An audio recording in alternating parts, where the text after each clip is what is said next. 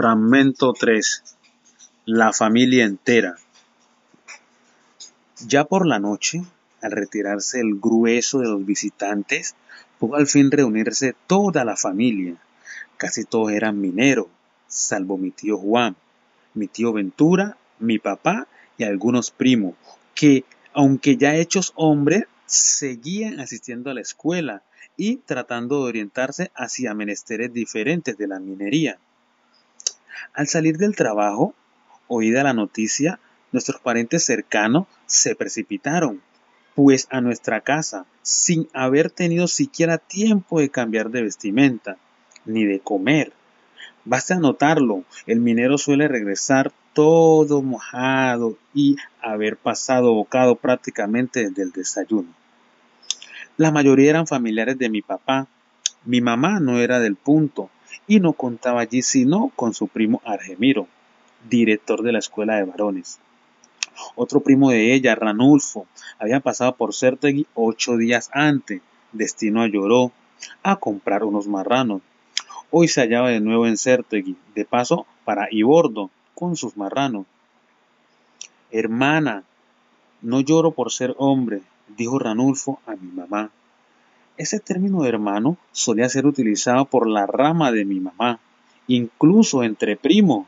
Los menores denominaban respetuosamente hermano o hermana a sus mayores en edad. Ranulfo prosiguió. Lo que es el destino, ¿no, mi gente?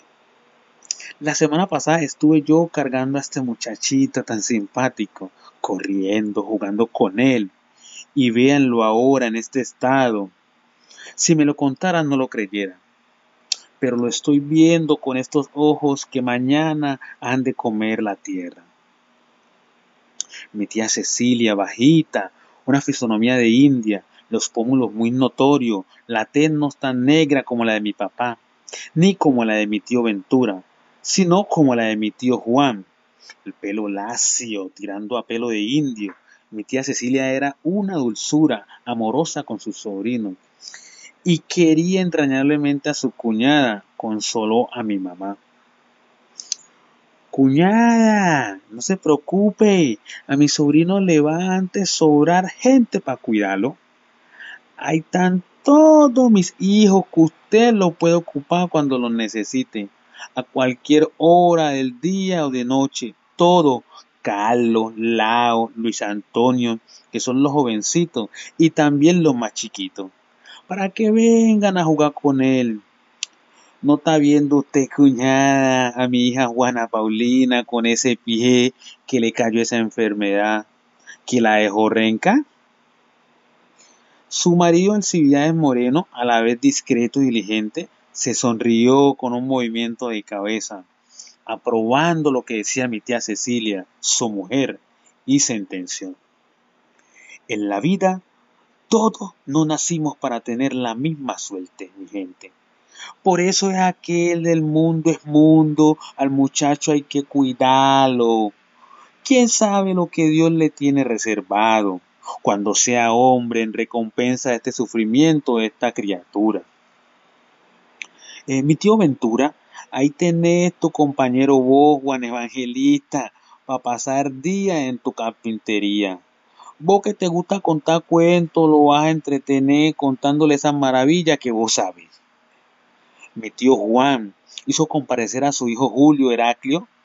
Julio, los brazos cruzados, ojos en tierra, paso lento, se paró firme delante de su padre.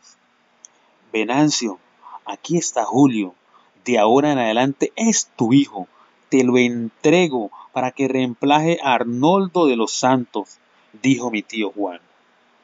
Julio tenía un rostro inconfundible quien lo veía una vez recordaría para siempre su cara. Lucía un enorme lunar, mancha azulosa entre el bozo y la ventanilla izquierda de la nariz. Sentóse en el suelo al lado de mi papá con las piernas recogidas, las rodillas hacia arriba, posición indica a la guardada en ese momento por Carlos. José Lao Luis Antonio. Yo no estaré tranquila, cuñada, hasta cuando le presente mi hijo al señor ese homo, dijo mamá, dirigiéndose especialmente a mi tía Cecilia.